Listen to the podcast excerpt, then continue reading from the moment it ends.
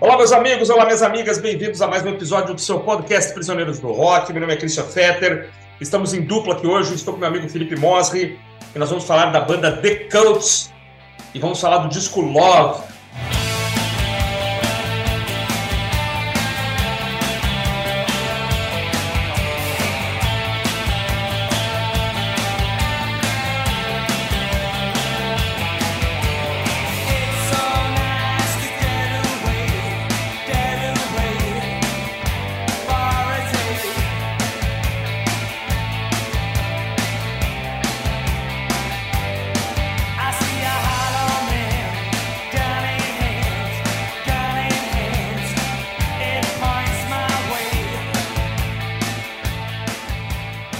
Olá a todas e todos, obrigado pela companhia aqui no Prisioneiros do Rock. É um prazer estar aqui com você, meu amigo, para falar desse descasso que eu gosto bastante. Eu conheci o The Coach e o Love na mesma época em que eu ouvi pela primeira vez várias outras bandas inglesas que estavam tendo os discos lançados aqui naquele momento pós-Rock in Rio, né, que o rock se torna a bola da vez e tudo aparecia, como o Echo the Bunnymen, The Cure, The Smiths e por aí vai.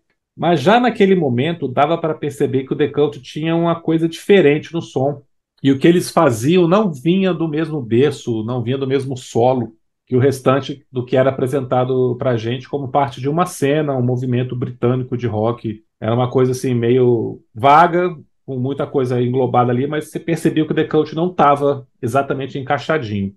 E olha que o The Cult começou como uma banda tipicamente de pós-punk ou até mesmo de rock gótico, como eu bem sei que você conhece, porque você gravou um drop sobre isso uma vez, né? Uhum. Mas o The Coach soube criar nesse disco uma sonoridade bem particular, onde ao mesmo tempo a gente percebe influências de hard rock, pitadas de psicodelia e até pós-punk mesmo. Né? E outra coisa que sempre me chamou a atenção na banda é a ligação do Ian Astbury, do vocalista, com os povos indígenas do Canadá.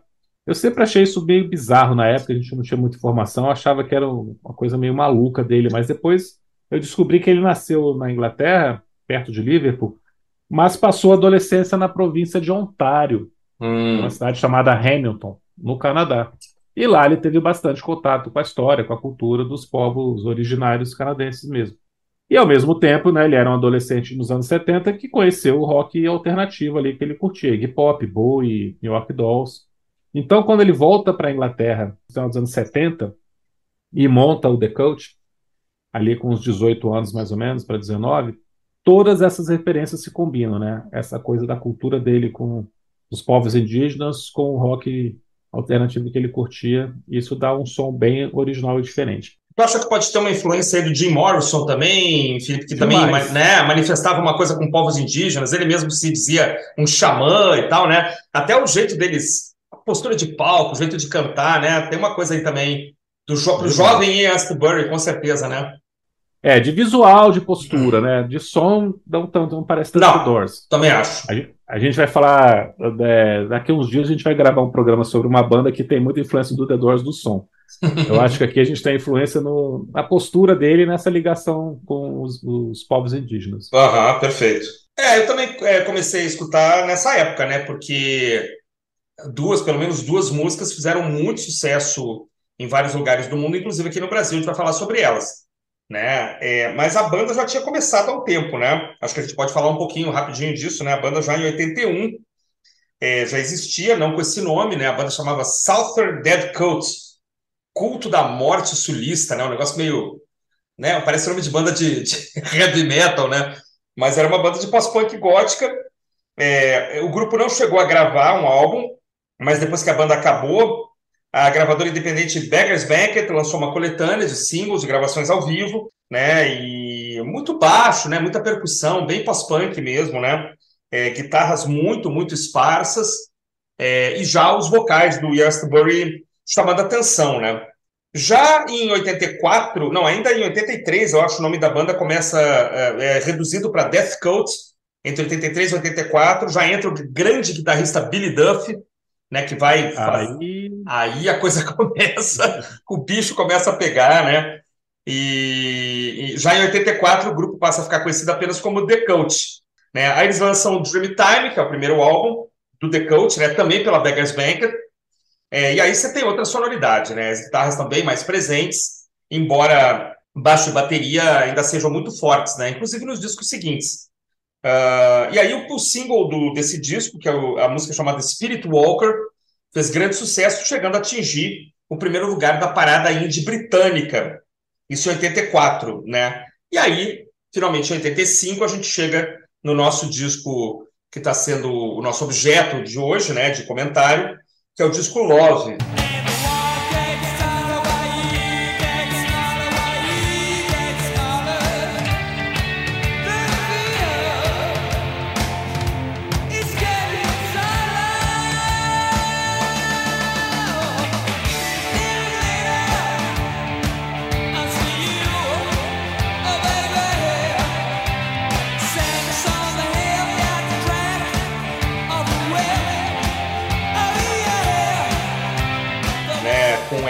Com o Astorbury e o Billy Duff compondo todas as músicas, né? Um bom baixista aí que ficou na banda por um bom tempo ainda e dois bateristas, cara. Como é que é essa história aí dos dois bateras, né? Um que tocou um pouquinho, o Nigel Preston e o como é que eu digo esse nome? Mark Brezic, é. Brezic, Brezic, Brezic, que é um cara que tem uma ficha corrida aí maravilhosa, né? Eu não é, esse cara, eu não vou nem arriscar falar esse nome dele aqui, cara. Mark é. Michael é, polonês, né? Você tá com cara de polonês, né? Cara de polonês. Ele tocou desde o Ultravox até o Rick Astley, tocou com o Roger Daltrey do The Who. Tocou com Pretenders, com o Fish, que era vocalista do Marillion. Agora, é, essa troca aqui é muito engraçada, porque acabou que o Nigel Preston gravou o maior sucesso do disco, né? O, o single mais famoso, aquela música que mesmo quem não sabe bem quem é The Coach talvez já tenha escutado aí numa festa, numa rádio de rock, o primeiro single do disco. Giselle Sanctuary. Uhum. E aí o, rest, o restante do disco foi gravado pelo nosso amigo aqui, de nome o Mark, quase o Mark. o Mark, tá ótimo, né? mas, mas eu não sei você, cara, mas eu não sinto diferença na, na, na bateria. Não, eu Tudo bem, é uma música só, né? Não, não, não discrepa, não destoa, né? Não destoa. Até porque eu acho que esse disco tem uma produção que é um, um grande mérito desse álbum aqui, essa produção de um cara que, que geralmente fazia coisas mais pop. Ele tinha gravado com o One, né, que foi a, a, a dupla do, do George Michael no começo de carreira. Uhum. E depois veio fazer aqui o The Coach. Ele, cara, eu descobri pouca coisa sobre ele, eu descobri que ele morreu na pandemia. Olha, esse Steve e, Brown? Steve Brown. Ele não é nem linkado, né, nesses sites do Wikipedia e tal, não tem nem link para ele, né? É, eu fiz uma pesquisa rápida aqui, eu descobri que ele trabalhou com One, depois ele trabalhou com Manic Street Preachers nos hum. anos 90, no começo uhum. da carreira dessa banda. E, e aí que ele faz uma produção onde você tem um som muito cristalino, cara. É uma coisa que parece óbvio, a gente fala, nossa, uma produção bonita e o som é cristalino. Não, nos anos 80 não. É, é verdade. É, você tinha uma tendência de fazer coisas com um som soterrado, é. Né, um vocal escondido ou um baixo muito destacado. Aqui não, cara. Aqui você escuta tudo de uma forma muito tranquila, muito agradável. Todos os momentos aqui, em todas as faixas, você consegue, você presta atenção. Ah, tá aqui o baixo. É. olha, olha que legal essa bateria aqui. Né? E num disco onde você tem a guitarra sempre brilhando. Sim. Mas se você for prestar atenção na cozinha, ela tá sempre ali, um Sim. som muito legal. Não, e faixas, né, Felipe, que tem coral, que tem mais de uma voz, que tem é. teclado. É. Parece que os caras estão tocando ali na sua frente, né, cara? Parece que você está assistindo o ensaio legal, dos caras. Né? É, isso, é, isso é um mérito, né? E é mesmo, hoje, então, nem se fala, né? Você gravar um disco com o som de bateria bem orgânico, com a guitarra, né? Ali na frente, o baixo aparecendo. Hoje você tem mil recursos e tal. Mas o cara conseguir fazer isso, a banda encarar isso também é um negócio muito legal, né? Porque tem, é. tem dois superstars aí na banda, né, cara? Os caras podiam também enterrar os demais e falar, não, aqui eu vou aparecer, ou aqui. E não, né? A, o negócio funciona muito bem, a sonoridade é muito boa, você tem toda a razão. Teve uma coisa que tu falou aí no começo, de um certo, um certo formato de fazer rock na época, que começou a chegar para nós aqui, U2, Simple Minds, né? Que às vezes tinha uma coisa meio, meio épica demais, meio meio gospel quase, e aqui tem, mas quase não tem, na verdade, né? Assim, acho que tem, hora, tem horas que o The Coach não consegue escapar muito dessa moldura, Sim. né? Mas em grande parte do disco ele escapa, ele faz uma, ele entrega uma coisa diferente, né? Sim, é, é uma coisa que eu tentei passar no começo que é exatamente por isso, cara. exatamente uhum. isso. A gente percebe que eles estão fazendo uma coisa diferente, mas ao mesmo tempo é anos 80. Uhum. E assim, e é anos 80 da, de ser uma cena britânica dessa galera ali que não era do, do mainstream. Eles Isso. são um, um grupo alternativo até aqui, né? Depois Uhum. a brincadeira começa a ficar mais séria. Mas, pô, o, o Dreamtime vendeu 60 mil cópias. É claro que eles eram uma banda de rock alternativo. Sim. É, eles estavam na Beggars Banquet, é claro que eles eram uma banda de rock alternativo. Mas eles não estavam fazendo o mesmo tipo de som que a galera ali britânica fazia. Seja pela influência do, dos nativos indígenas do, do Canadá, que ele colocava aqui de, de uma forma meio The Doors, né, de fazer essa nas letras, nas influências ali, uma coisa mais viajandona, mais psicodélica também, que ele brinca Aham. muito com isso. Aham. Ou por- porque o, o, o nosso amigo Billy Duff é um guitarrista de hard rock per si, né, cara? Não Sim. tem como. Sim, sim, sim, sim, sim. Mas que não toca como se tivesse no White Snake, Exatamente. como se tivesse um Def Leppard. É, é verdade. Ele claramente ele escutou uma vida inteira esses caras, né? É, Bad Company, CDC, você vê ali claramente, né? White É. Snake e tal, mas ele, ele tem uma coisa do, do riff, do riff com solo, né? O riff não ser necessariamente o acorde, né? Tá, tanana. Não, tem hora que ele faz um- é uma nota, uma, uma corda. Que isso é muito legal. Né? Isso é uma coisa que o The Ed também é, tem, né? Segundo o Bono Vox, até para não saber tocar direito, né? O Dead tem uma coisa é. também de fazer uma, uma nota ou outra, taran, taran, taran, né? Uso do, do pedal e tal. Mas o Duff depois, claro, depois ele vai ser um dos, dos riff mestres aí do, da década, né? Sobretudo no Electric e no Sonic Temple. Aí ele adota aquela guitarra Gretsch maravilhosa lá, que é uma guitarra com assinatura, né? Que ele tem o nome dele na guitarra. Custa uns 30 mil reais, eu acho, aí no Mercado Livre. Você encontra fácil. A Gretsch Billy. Duff, é, 20, 30 mil, é. Beleza. hein? É, isso aí. Eu não sei se ele Mas recebe um acho- pouco disso. Ah, com certeza. Não, essa galera toda é sponsor, né? Ah, com certeza. Pelo menos ele deve ganhar um monte de guitarra, no mínimo, né? É, pelo Mas que falar de Billy Duff, cara, de Ian Astbury, dois caras incríveis, né, cara? Tá, mas eu ia falar que Ah, você citou aí o The Edge, eu acho que em alguns momentos a sonoridade se aproxima do YouTube. Em algumas faixas você consegue perceber o mesmo estilo de som grandioso, épico, assim, essa levada que eles fazem, assim, de, de, de não ser uma coisa complexa, né, de ser simples, mas tem essa coisa de, de rock de arena. Você tem isso em alguns Uhum. momentos também. Que não chega. Aí você mistura o hard rock com esse rock do YouTube que, no- que, que sempre teve essa proposta, né? De ser grandioso e épico por si só. Eles, cara, aqui os dois estão funcionando de uma forma brilhante, né? Incrível. incrível, cara. Como eles, como é uma dupla que dá certo, né, cara? Apesar de de dificuldade de relacionamento e tudo mais, que os caras sempre tiveram, mas nesse momento aqui é perfeito.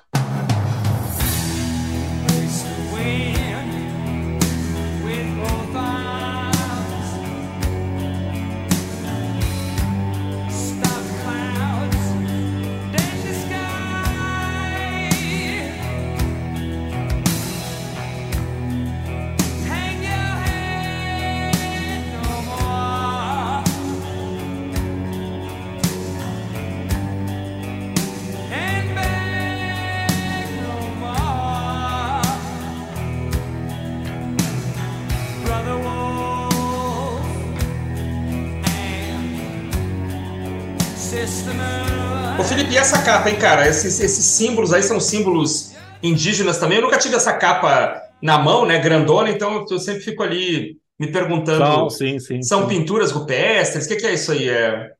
Cara, isso sempre me remeteu muito àquela coisa do- dos indígenas do- da América do Norte com totens. Aham. É, totem no sentido de você atribuir a algum objeto um, um poder, né, uma força, uma, uma coisa energética muito Perfeito. grande.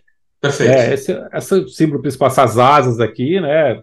Tem até muita gente que achava que era uma coisa egípcia quando a gente era moleque, Uhum. mas depois a gente foi descobrir que não, né? Que realmente tinha muito a ver com, com isso. Mas você pegar um, um totem dos povos indígenas da América do Norte, você vai ver que tem muito isso aqui, né? Desenhado e tal, essa- esse tipo de asa também. Quase hieróglifos, assim, né? Egípcios, mas aqui na América, né? É. É muito interessante isso, né? Como é você... muito bonito, né? É, essa capa é muito bacana. E ele tinha uma coisa meio andrógena também, né? Tem uns vídeos que ele tá com um pouco de batom, de maquiagem, mas isso também não, não é uma coisa que dura muito tempo também, não, né? Ainda é um eco, talvez, do, do gótico ali, do, do pós-punk. Né? Cabelão preto, compridaço, né, cara? E batom e tal, uma, às vezes uma bandana, né? Um negócio meio. Igualzinho aquele cara do Type O negativo lá, que tem dois metros de altura. É, esqueci o nome dele, mas é isso mesmo. É exatamente. Tem vídeo dele nessa época que ele tá com o mesmo visual, cara. É incrível, né, cara? A gente falava sobre isso mais cedo no, no grupo, né? Como tem uma coisa andrógena muito forte nessa década de 80, né? É, é e, e, eu acabei não, não comentando direito lá na hora que eu falei que isso piorou e melhorou, né? Melhorou porque você hoje pode se apresentar do jeito que você quiser, né? Sim. Se identificar da maneira que for melhor para você. Sim. Mas há 40 anos as pessoas não, não, não ficavam tão incomodadas assim, com raiva. Tinha um exato, preconceito. Exato. Hoje em dia tem raiva, né?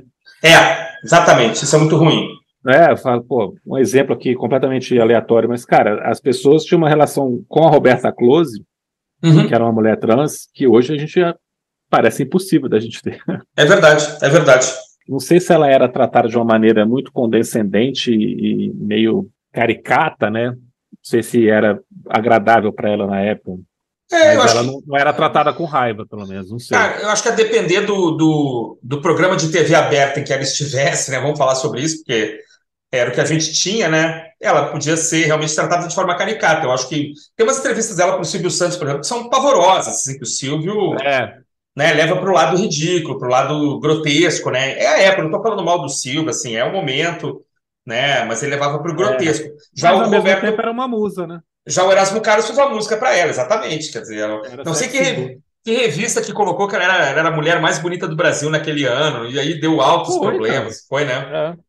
Aí um monte de mulher apareceu reclamando que ela não era mulher e tal. É, isso aí a gente já vai, é, são saltos para frente e para trás, né, cara? Infelizmente. O Felipe, o vinil ele vinha com encarte, vinha com letra, como é que era? Como é que você tinha acesso aí? O CD? Cara, não, o, meu CD é bem vagabundo, cara. Aqueles encartezinhos só tem o nome da, das músicas mesmo. É um CD bem dos, dos primórdios, né? Começo dos anos 90. Aham. Mas o, o vinil é gatefold com, com encarte. Ah, legal, hein? Ótimo. Tem uma foto bem legal deles, assim, né? Que você já via que a cara dos caras. Né? Esse visual que a gente está comentando, né? Do, Aham. do principalmente e com o encarte também. É uma edição bacana. Eu li, cara, que é, em vários países da, do Oriente Médio e, e, além, as versões que saíram eram completamente diferentes, cara. Os bootlegs com, com faixas de outros discos, com ordem trocada. Não sei se tu chegou a ler isso, cara. Não, não é, sabia disso não. Cara. É, uns, um, assim, na... Quer ver? É só pegar aqui, cara. Ó, na, na Europa Eastern, é, Oriental, né? É, é. Vinha uns vinha bônus tracks, assim, vinha com Ed, que é uma faixa lá do Sonic Temple. Músicas ah, foi lançada bem depois, então. É, músicas do Dreamtime, a versão da Lituânia, tem uma versão da Indonésia que é diferente, a ordem das faixas é diferente. Cara, uma loucura, assim. É uma versão da Arábia Saudita em fita cassete, tem faixas do. Tem Spirit Walker. Cara, fizeram é. uma bagunça, assim, no, no em alguns lugares, cara, que é assim, uma loucura. É, por exemplo, o cassete da Indonésia tem o lado B tá no lado A, o lado A tá no lado B, muda tudo. Olha, é. é Insta. Dá uma olhada depois no, na Wikipédia. Tem inúmeras versões. Deve ser disputado a tapa por colecionadores e tal, né? O disco com faixas ah, a é. mais é. e tal. Imagina, os colecionadores ficam loucos, né? Mas, é, assim, a gente vai comentar aqui hoje, logicamente, a edição oficial, né? Essa relação que, que existia entre fita cassete e países de terceiro mundo, países pouco desenvolvidos, é muito interessante, cara. Isso dá um papo longo. Com certeza. Eu não sei onde é que o Sepultura teve, cara, que eles ganharam uma fita de ouro.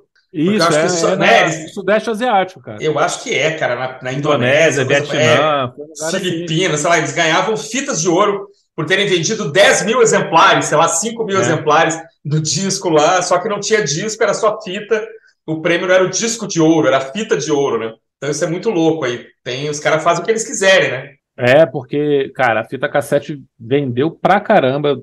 É, aqui a gente não tem essa noção, porque a, a indústria não investia dessa mesma maneira e acabou ficando pra pirataria, né?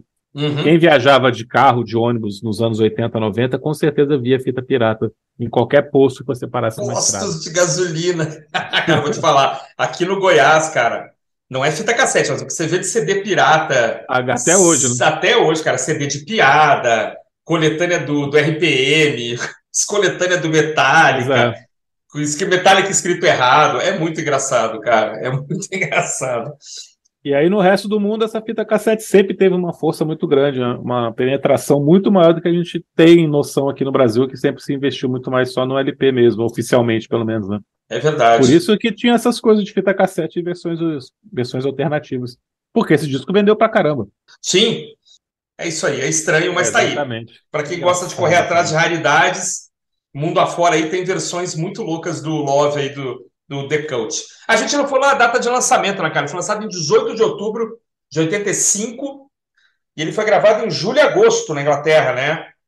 Esse é um álbum que não está fazendo aniversário, cara. Exatamente. Mas é um baita estamos disco. falando dele? Estamos Por quê? falando dele porque ele é um baita disco. Exatamente, porque a gente quer. Nós somos os donos desta bodega, a gente fala do que quiser. Vamos faixa a faixa? Quer, quer começar vamos aí? lá, vamos lá.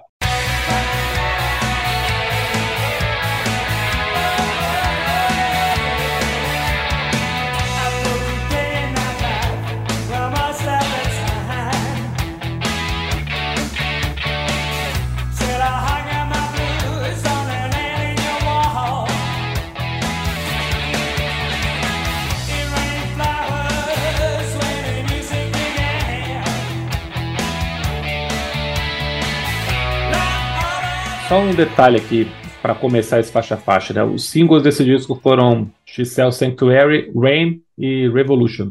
Na época, pelo menos, é, o que a gente recebeu nas rádios aqui em Brasília não foram essas faixas, cara. Foram Nirvana, Hollow Man e Giselle Sanctuary.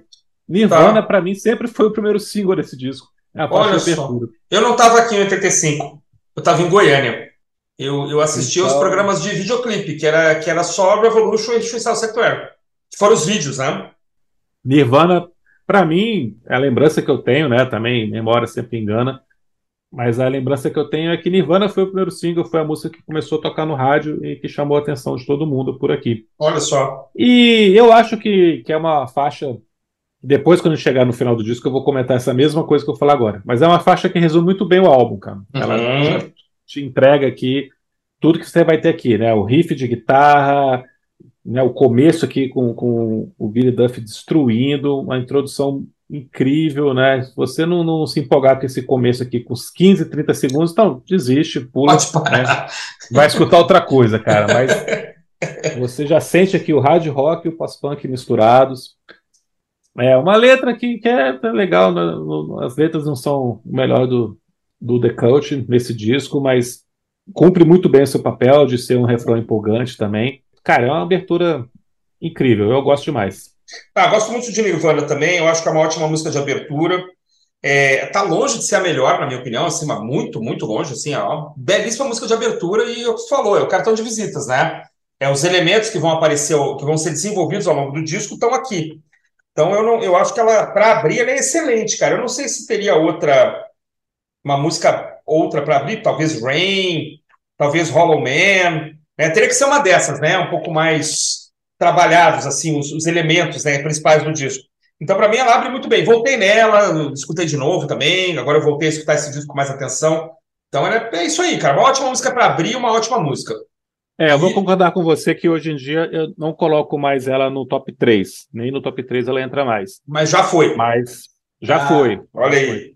Mas é, é uma faixa de abertura perfeita. Eu não colocaria ela em nenhuma outra posição, não colocaria nenhuma outra abrindo o disco. Legal. E aí, e aí eu acho que a gente tem uma faixa New Wave puxada para YouTube, que eu Aham. gosto pra caramba. Perfeito. Big Neon Glitter é muito dançante, muito leve aqui dentro desse contexto do disco. Eu acho a melhor música aqui para você se, se distrair para dançar, para curtir esse disco, cara. Mais New É. Wave, mais YouTube. Ela é bem útil, né, cara? O trabalho de bateria e contrabaixo remete demais, né, ao Adam Clayton e ao Larry Mullen, né? A gente estava falando deles ontem, aí até teve postagem hoje no, no nosso Instagram sobre o YouTube.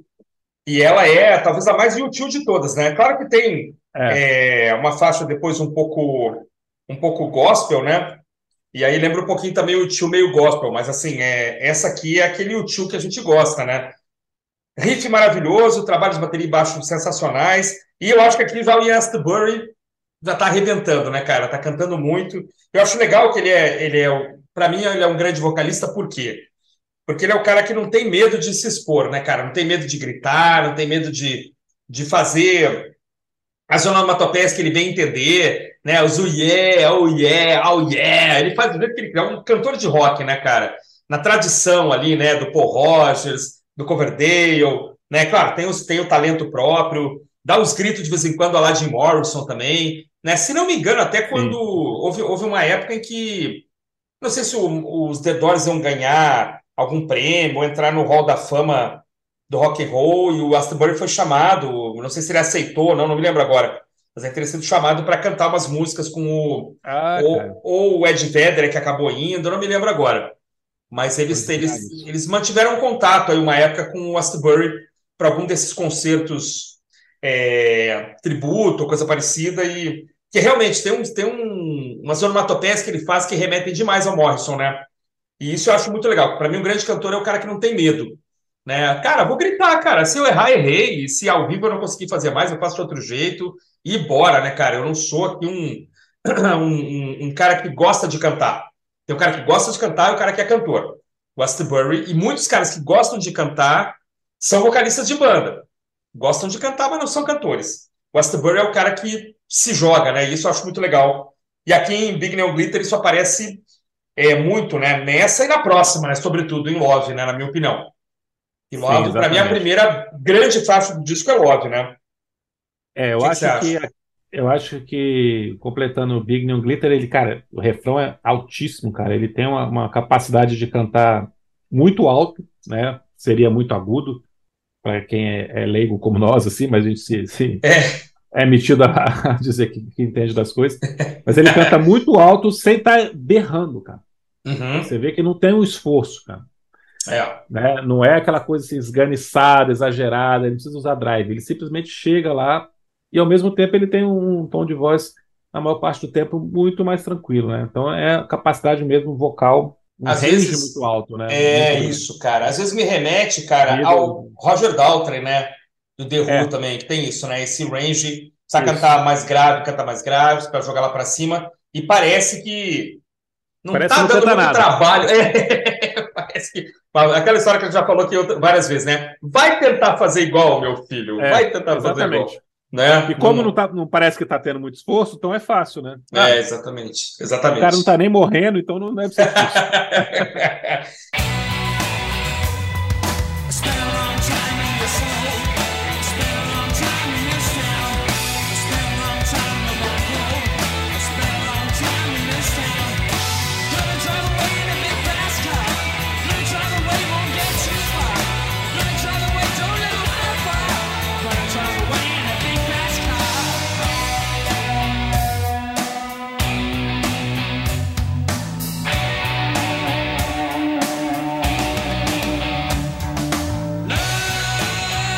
primeira grande faixa do disco, Então, cara. aí Love, cara, o Love é uma faixa mais complexa do que as anteriores, de arranjo, de composição, do riff de guitarra.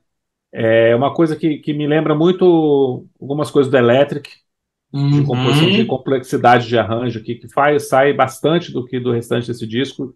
É engraçado, né? Que é a faixa título, mas ela é a mais pesada e é menos parecida com o restante do álbum. Eu acho que ela é mais, mais blues rock, mais hard rock e mais electric, né? Que é o, o próximo álbum. Cara, eu concordo com você que ela é talvez a, uma, uma entre duas aqui que poderia estar no Electric sem problema. Né? Acho que é uma faixa que mostra bem o caminho que a banda ia seguir nos próximos discos, né?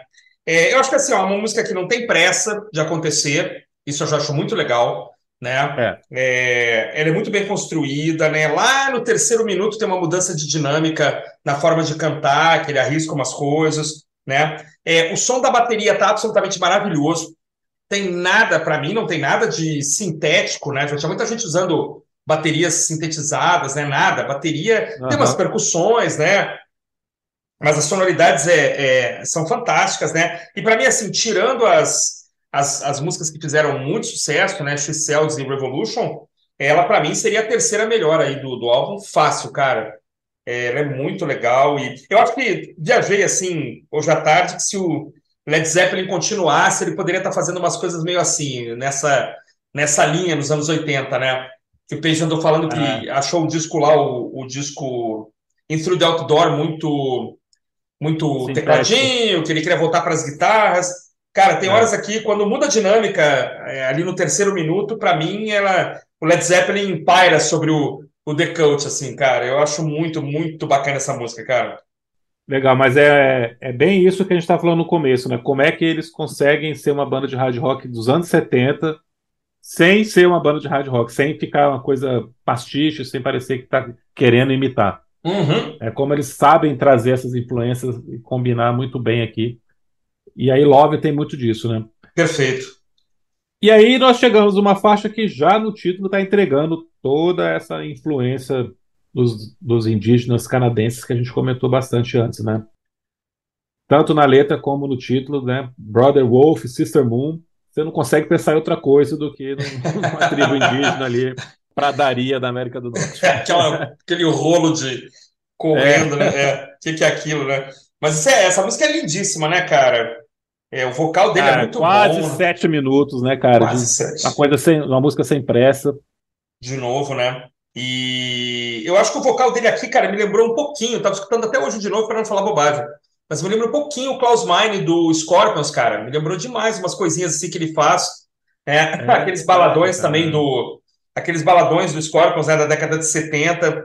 É, e de novo, em três minutos, tem uma mudança de sonoridade, assim, uma mudança de dinâmica. E um solo, cara, para mim, Pink Floydiano no último, assim, cara. Se dissesse que era a participação do David Gilmour, eu acreditaria, assim, tranquilamente. Cara, claro, claro que é o Gilmour, né? É o som de guitarra dele, né? Então, uma música muito bonita, né, cara? E quase fecha o lado, né? Se ela fosse um pouco maior, ela fechava o lado. Mas é linda, né? É muito bonita, né? Cara, muito bonita. É, gostei da, da, da lembrança que você fez agora. E realmente, cara, quando ele dá umas esticadas, assim, parece demais o, o cara do Scorpions. Né? Eu tô lembrando aqui agora do, do jeito que ele canta, assim, né? Aquela coisa. Quando vou saber traduzir que só, só se eu fosse imitar aqui, mas não faz sentido, né? Ele dá uma esticada, assim, meio fanha, né, cara? Isso, cara, é o fanho. Tem até uma coisa do, do nariz ser usado como ressonância, né? Ah, Sair um pouco é. da boca, um pouco do nariz. Eu acho que é isso mesmo, cara. Eu também não vou tentar imitar, é não vai ficar feio. É. Mas, cara, uma letra sobre genocídio, né, dos nativos americanos, muito bonita, cara, cordas, tem, pô, solo é maravilhoso, muita atenção, né, nessa coisa lenta que vai progredindo, sem pressa.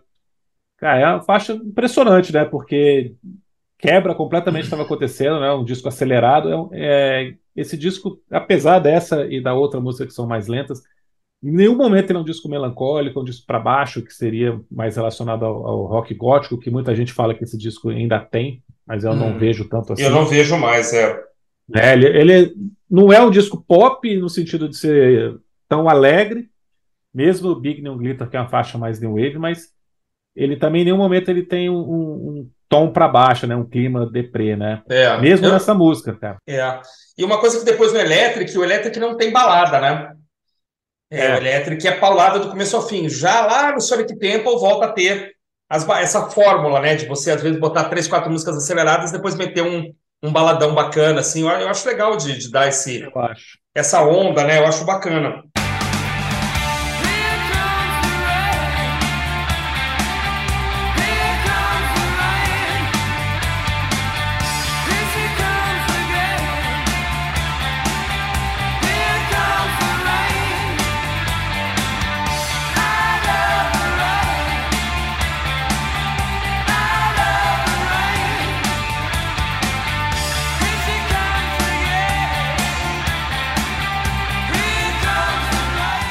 Rain. E o lado A fecha com Rain, né, cara? Que é o segundo single. Que eu acho que volta aquela fórmula da, da faixa de abertura, né? Rifão, rockão, vocalzão. A música é muito boa, né? E, e acho que faz um fechamento perfeito, né? É, e quase em dobradinha com Nirvana, né? Embora um pouco mais rápida, talvez, né? Não sei o que, que você acha. Sim, totalmente. Volta para a forma da faixa de abertura. É, escutando agora, eu achei que Rain é a faixa mais pop desse disco, assim, no sentido de ser dessa empolgação, né, do, do clima, Uhum. muito acelerada. Cara, é, escutei no, no YouTube eles tocando ao vivo também. Puta, é uma tancada, é muito legal. Legal.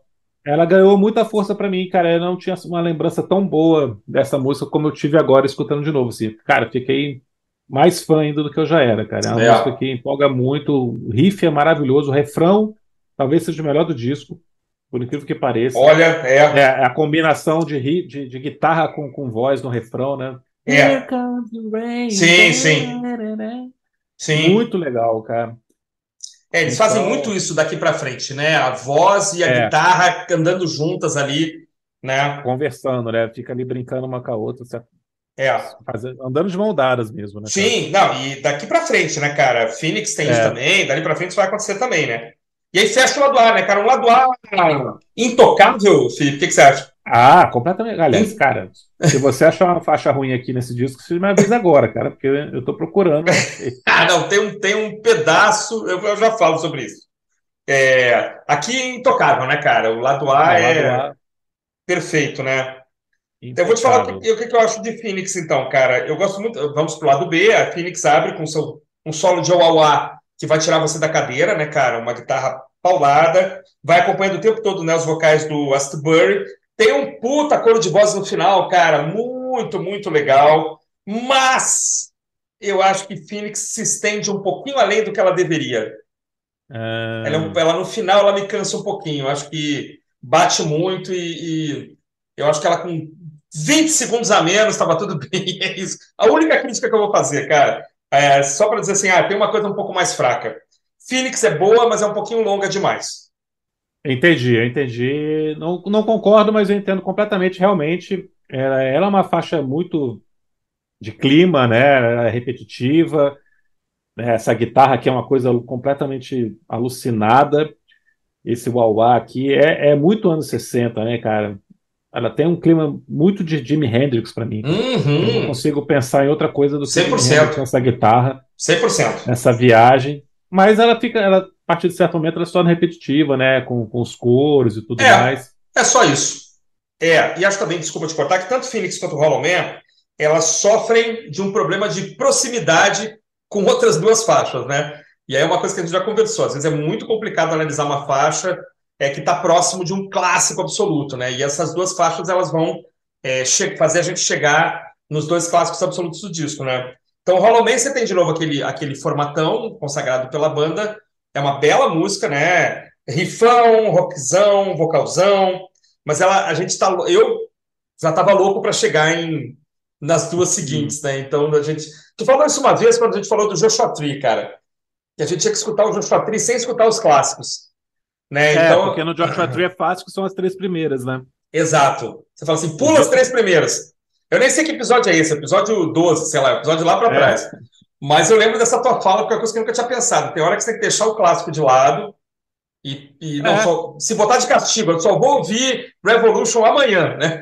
Eu não vou ouvir, é proibido, né? E aí houve essa. Então, The Phoenix e Hollow Man, eu vim escutando o disco e dá uma vontade de chegar em Revolution e Self Sanctuary, que talvez eu não dê o, devido valor para essas duas. Não sei. Pois é, cara. Aí Phoenix, a partir de certo momento, quando eu escutava esse disco lá nos anos 80, ela se tornou muito queridinha, assim, cara. Muito. Por ser tão diferente, cara. Ser tão diferente dentro do disco, ser tão diferente das coisas que eu escutava.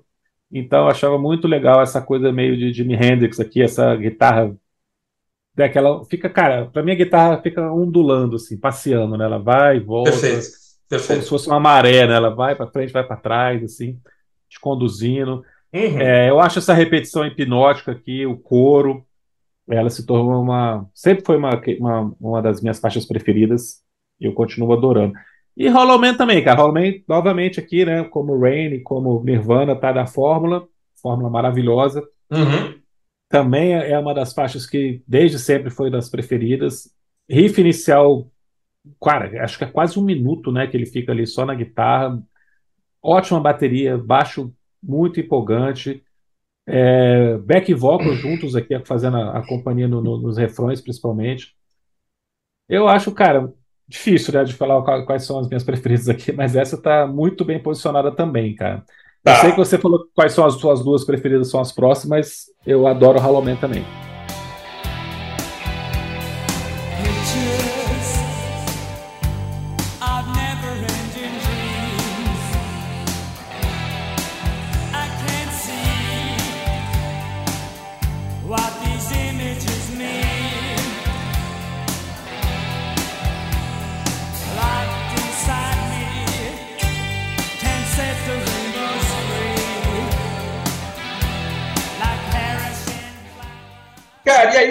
Revolution, né, cara? E o que dizer a respeito de Revolution, cara? É uma É a maravilha, mais né? bonita do disco. Não é? É uma É a mais maravilha. bonita? É a mais bonita, cara. Ah, é. Ah, é. Se não, não tivesse ela, talvez fosse Black Angel. Ou Sister Moon lá, mas é Revolution, cara. Eu lembro a primeira vez que eu escutei, cara. Assim, é. É do primeiro ao último segundo, cara. Ela é sim, a, assim, a sonoridade é simples, não é um negócio muito complexo, assim, mas ela é emocionante demais, cara. Só que ela vai adquirindo uma. Assim, ela é simples, mas vai adquirindo uma grandiosidade, assim, vira um, um hino gospel no final, né, cara? Quando entra o coral, Revolution, é muito bonito, cara, pra acender o isqueiro e, e, né, e, e se emocionar, é, eu acho ela absolutamente maravilhosa, cara. Sempre achei, acho que é a primeira que eu escutei, provavelmente, e é incrível, cara. Linda música. Essa me remete um pouco ao- aos gospels do YouTube também, ao, ao Joshua Tree e tal, né? Não te É. remete, não? É inevitável, né? É, não tem jeito, né? É, esse mid-tempo aqui é, é perfeito, né? Impressionante. Mais uma vez aqui você é surpreendido dentro desse disco, onde você tem essas várias faixas que seguem uma fórmula, e quando eles quebram, é sempre de uma maneira muito empolgante. É muito bonita, cara. É, é engraçado porque ela tem, a- ela tá dentro da fórmula, né? Até a progressão de acordes de, de Rain, né? De Uhum. Sanctuary, mas como eles fazem num outro ritmo, Uhum, ela é levada de uma outra, outra maneira, ela se torna uma música completamente original. perfeito. Também sempre, para mim sempre foi uma surpresa essa música dentro desse disco aqui também pela criatividade, pelo vocal aqui, como é que ele consegue é, ser mais uma vez empolgante nos refrões. É lindíssima, cara. Ela é, talvez seja mais anos 80, assim, se você não conhece o, o The Cult, vai escutar só Revolutions, falar, ah, isso aqui é uma banda dos anos 80, tal, fazendo uma música típica, né? É. Como você falou, parece o Chu, né? É, ele remete um pouco ao Simple Minds também, né? Aqueles climas do, do Simple Minds, né? Como Alive and Kicking, né? Tem uma, tem uma coisa É. que é muito desse período, né, cara? Por isso que eu, eu concordo contigo, ela é a- absolutamente contemporânea, né? Com esse, com esse momento, né? Ela não projeta para o próximo disco, ela não, já não tem nada a ver com o disco anterior, né? Ela tá totalmente inserida nesse momento aqui da banda, né? É, e uma letra toda otimista, né, de revolução aqui no sentido das coisas vão melhorar, a gente vai fazer as coisas darem certo, né? To say today is like wishing in the wind, né? que Espalhar bonito, desejos ao vento, é, cara, é muito até coisa meio hippie, né? É, meio riponga. Eu acho bacana você chamar a música de Revolution, acho que traz uma grande responsabilidade, né? Como chamar uma música de Love, né? É uma responsa, né, cara? Tem os Beatles lá atrás, você vê aquela música É. do... A música Volunteers, né, do Airplane, fala, fala muito em Revolution, muita banda punk aí fez músicas com o nome Revolution, né? É uma responsabilidade, né, cara? E, a- e o grupo aqui cumpriu, né? Assim, é, vou dar um nome aqui ousado e vou cumprir aqui o que eu tô, o que eu tô prometendo, né? Ela só não é a melhor música do disco porque tem a próxima, né? Sucesso Sectório, pra mim, cara, é, primeiro assim, é um dos, um dos maiores riffs da história do rock, cara. Esse riff inicial é, é, é muito matador, né, cara? É o riff construído na nota, né? Como é Satisfaction, como é Day Tripper, né? Como é, é Come As You Are, não é acorde, né? É uma nota, né? Sendo. Claro, são várias notas, mas é. Não é Smoke on the Water, né? É a nota singela ali te emocionando, né? Eu acho lindo, cara. Eu vou contar uma curiosidade aqui. Hoje eu estava andando de carro na rua, estava com a Sabrina, aí passou um carro por mim. É SVO. Sabe o que é SVO? Não. É um serviço que existe desde 2019 aqui no DF, que é o Serviço de Verificação de Óbitos. E aí, os caras trabalham com população de rua, então você vê alguém caído na rua, você liga para os caras, os caras vão lá, verificam se a pessoa tá Ah, morta. só. É, SVO, eu nunca tinha visto, cara. Eu acho que assim, cara, eu vou fazer uma brincadeira que talvez seja grosseira, mas assim, toca Success Sanctuary, cara. Pra mim, eles andam com um, um disco do? Se você ouvir esse riff, cara, entrar a bateria, o Astubani começar a cantar e você não reagir, cara, pode enterrar, cara. Essa música é Arrasa Quarteirão, Levanta Defunta, essa música é maravilhosa, cara. Success Sanctuary. Você está vivo ou morto?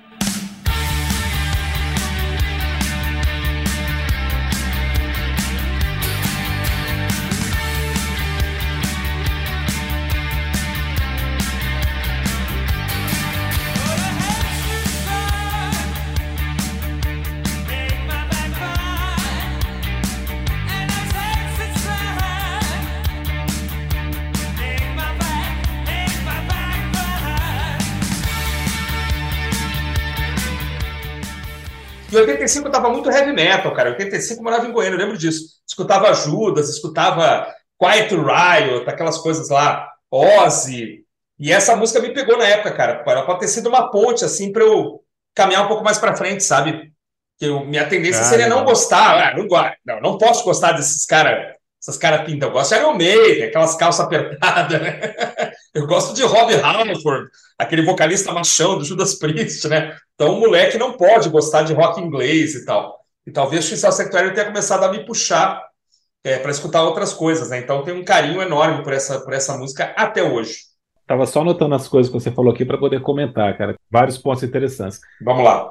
A gente falou no começo aqui, como esse disco tem essas misturas todas, né, de estilos, como é que o hard rock está presente aqui dentro de uma banda que era de um som alternativo. É, quem escuta, quem não viveu essa época, né, quem foi conhecer o The Cult depois Uhum. e escuta e é fã de hard rock, que é fã de heavy metal, geralmente gosta bastante do Love. É, comentários que eu já escutei, galera que eu conheço, geralmente gosta muito por causa disso, cara. Por causa desse carinho que ele tem com os riffs, né? De dar esse destaque todo, dessa construção melódica que eles fazem, com a Uhum. guitarra com esse destaque todo. Então, isso que você falou agora de, de estava numa fase muito metaleira, mas essa música te puxou para escutar um outro tipo de som, tem muito a ver com isso, que é a impressão que eu tive da galera que foi conhecer o The Cult depois. E mesmo na época, talvez, que era mais o hard rock do metal da época, mas também é, acabou se aproximando desse disco por causa disso.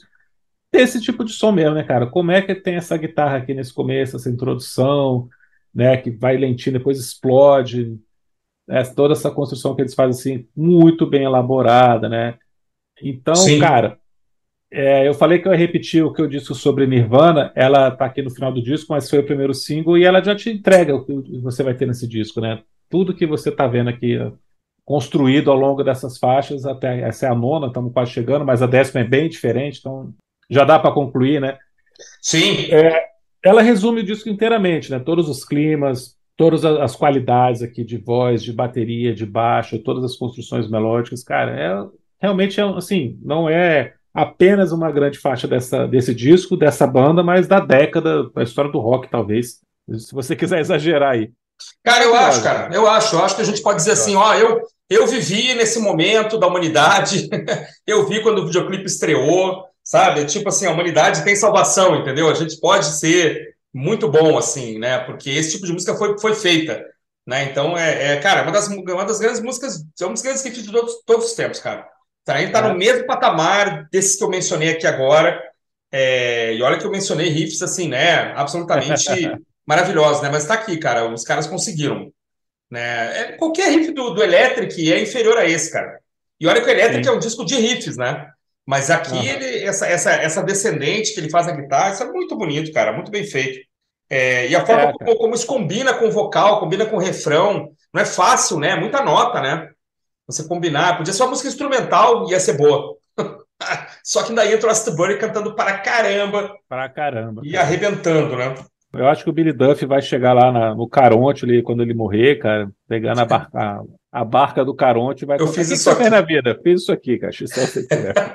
Ah, pois tá bom, pode entrar. É isso aí, é isso aí, é isso aí. É pelo, pelo qual ele vai ser conhecido, né? Daqui a 50 anos aí, com certeza. Cara, e aí entra um clima meio cinematográfico, cara. Meio Demais, filme, né? filme de Bang Bang, cara.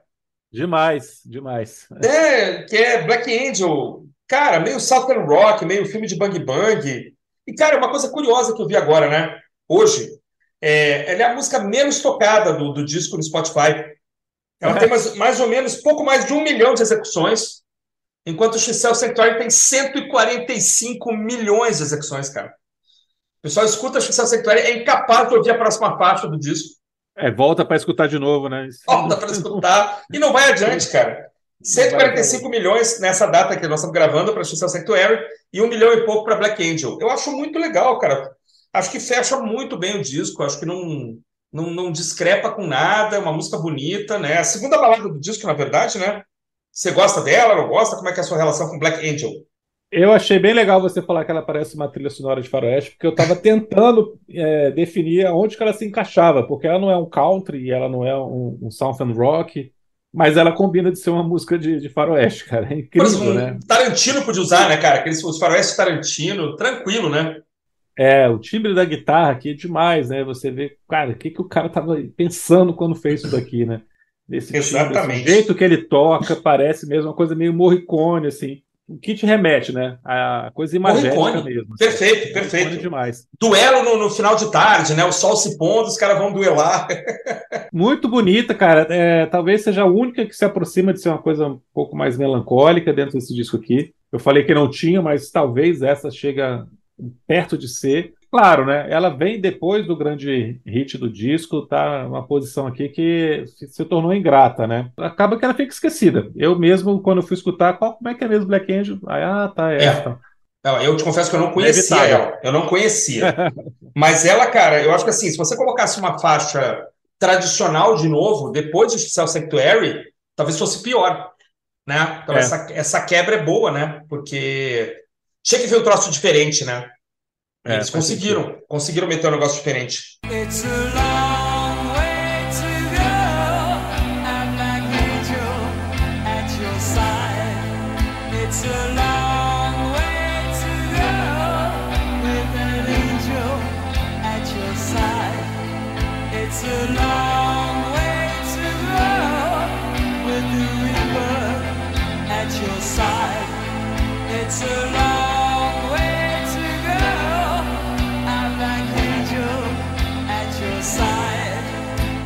Esse disco só tem músicas longas, né? Isso é muito legal. Uhum. Ele quebra também esse padrão de, de bandas de, de rock dos anos 80 aqui, que não- geralmente não, você não tinha um disco inteiro de faixas de quatro minutos para cima, né? É Isso é verdade. legal. E assim, ele foi, ele tem quantos? 51 minutos, cara. É, tá ali o vinil explodindo, né? O vinil explodindo, né? Cara, em nenhum momento você percebe como é que essas faixas são longas, né? Talvez você perceba The Phoenix, né? Mas pode- Eu, Phoenix. Phoenix, ela, ela ficou longa pra mim, realmente. É. Mas as demais, cara, sem problemas. A gente vai bem com elas, né? Pois é. E eu fiz uma pesquisa também no seguinte sentido, cara. E o disco chegou no quarto lugar da parada britânica, né? Isso, E aí eu fui dar uma olhada. É, aqui que tu tem, porque eu anotei aqui o- uns discos que estavam também nas paradas na época. Ah, legal, fala aí. Não. Cara, então, tomei cuidado de dar uma olhada, cara. No mesmo período em que eles chegaram ali, ficaram algumas semanas e saíram, é, havia um monte de coletâneas chegando nas paradas. E ele chegou nas paradas em outubro, mais ou menos. Aí você tinha coletâneas do Billy Joel, coletâneas do Kenny Rogers, coletânea do Spandau Ballet, Depeche Mode e Echo and the Bunnymen. Aquele Songs to Learn and Sing é, tava do Echo and the Bunnymen. E os singles do Depeche Mode, tá? Isso tudo na mesma época na parada britânica. Ali se Olha alternando e tal. Além do mais, o Iron Maiden estava lançando Live After Death, que é o álbum duplo ao vivo da turnê do disco Power Slave, o primeiro disco ao vivo do Bruce Dickinson, que todo fã de Iron adora. Chegou, inclusive, chegou ao primeiro lugar da parada britânica. O The Head on the Door tinha sido lançado na época do The Cure. Os Once Upon a Time do Simple Minds. É, o disco de estreia da Madonna. Você tinha, você tinha na parada britânica Billy Idol lançando o disco, a Xadê, o Rush, o ZZ Top Só, e aquele Mid Ewer, que era vocalista do Ultravox, estava Uhum. lançando o primeiro disco solo dele, que fez um sucessão na Inglaterra. Ninguém aqui nunca ouviu falar. o pessoal aqui no Brasil não ouve, né? Ultravox, Mid Ewer, mas ele tinha lançado o primeiro disco dele é, solo, que foi estouradaço. Então, no meio desse negócio, cara, o Cult conseguiu chegar no quarto, uma banda completamente, que você falou, completamente desconhecida, foi ali É. no quarto lugar da, da parada britânica. Eu não cheguei a ver a parada americana, mas olha a quantidade de gente, e aqueles discos também, aquelas coletâneas de final de ano, estavam começando a sair. Aqueles é, Now That's What I Call Music, é, Ah, coletânea de tá. música de Natal. Então tinha um monte de Hum. coletânea que vende super bem, né? Lógico. E ainda esses artistas todos, que eram artistas já, alguns aqui superstars, né, cara? Billy Joel, Kenny Rogers, e o coach ali. Oi, dá licença, tô, posso entrar na festa aqui? Tudo bom? Vocês não me conhecem, mas eu tô vendendo bem também, né? Então é. Não foi que fácil, né? E, os caras conseguiram. Não, o que eu ia comentar, é, em cima disso que você está falando, é que tudo bem, às vezes você consegue bater ali uma semana no, no top 10 ali, mas depois você desaba. Não, esse disco vendeu 2 milhões e meio de cópias. Tá, você tem artistas que, que vendem 10, 15 milhões por aí, né? O próprio Chu pouco depois venderia na casa das dezenas. Mas, cara, ninguém da cena alternativa britânica em 85 tinha vendido 2 milhões de cópias. Né? Essa galera toda do pós-punk britânico, que vem ali no- na virada de 70 para 80 em diante, depois você vai ter o YouTube vendendo pra caramba. Mas o YouTube é uma outra história, né? Quando a gente for gravar de novo o episódio do YouTube, a gente pode comentar isso. Vai- Vamos É. gravar, inclusive, em breve. Com certeza, com certeza. Mas 2 milhões e meio era muita coisa para essa galera, cara. E eles vão chegar no mercado americano um pouco depois, né? A partir do elétrico, aí eles realmente fazem barulho, porque quando a gente fala de parada Inglaterra e Estados Unidos, é top 40 para cima, né? Para realmente ter algum impacto. Então no elétrico eles vão chegar no top 40 e depois eles fazem até mais sucesso. Aham. Mas o Love é, já foi um estrondo aqui, já colocou o The Coach em, em outro Em outro patamar, né? É, outra é, até na, na história do rock. pé na porta, né? E, ju- e com justiça, né, Felipe? O mais importante é isso, né? Porque é um Ah, baita é. de um disco, né? Cara, aí assim, eu vou falar minha opinião pessoal. Sei que você, inclusive, gravou, como a gente falou no começo, um drop sobre o Electric, e você Uhum. com certeza curte não só o Electric, como talvez o Sonic Tempo. Não sei se depois você continua escutando. É, o Sonic Tempo eu eu acho- ainda fui. Eu gosto muito do Elétrico. O Elétrico é o meu preferido. Eu acho que o Love acabou virando uma cápsula do tempo, assim, um disco completamente inusitado em 85 e que é um ótimo representante dos anos 80, justamente porque ele não é um disco tão típico dos anos 80. Ele consegue ser essa combinação de tantas coisas aqui, ter tantos hits, ter uma, uma produção tão bonita, né, tão cristalina, e ao mesmo tempo você não consegue encaixar ele, comparar com nenhuma outra banda, nenhum outro disco desse mesmo período. E nem Acho o que é conseguiu fazer nada parecido depois. Não, o The Cult vira outra banda, né? Ele vira outra coisa. É, Mas volta e meia eles andaram fazendo turnê aí, tocando o Love de ponta a ponta, né? Ou Love É. elétrico, parte de um, parte do outro, né? Quer dizer, se eles quiseram se afastar dessa sonoridade, de fato, se afastaram, isso virou uma, virou uma marca dos caras e isso é maior do que eles, né? Eles não tem como renegar, né, esse, esse grande disco, né? Porque ele ficou grande demais, né? E, pô, os caras ficaram conhecidos graças a ele, né? Então não teria como Pois é, jogar, jogar, né? Cuspir no prato que comeu, né? não, de jeito nenhum, nunca fizeram isso também, não. É, também acho. Mas é que alguma. A gente vê bandas, né, que renegam. Não, aqui eu era muito criança, eu era muito jovem, isso aqui eu não quero mais tocar. Tem, às vezes tem esse tipo de postura suicida, né? Ah, o sucesso incomoda até quem fez sucesso, né? Então, o autor do sucesso fica incomodado, porque a pessoa fica com medo de se tornar refém, né? Ou uma caricatura, né? Ou, ou- É, o disco te limitar, né? Não, você só sabe fazer isso de bom, você nunca mais fez nada, né? Muitas Não, vezes isso acontece, né? E você imagina a pressão de uma gravadora também, né, cara? Não, vamos fazer o Love Volume 2, agora é hora de. Não vai faltar um executivo para dizer isso, né? Não, cadê a minha próxima Revolution, meus queridos? Cadê? É, né? Pô, os caras saem de 60 mil cópias para 2 milhões e meio,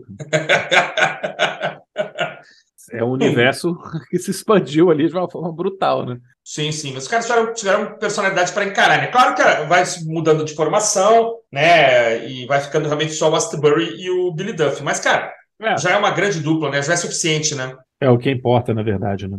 É isso aí.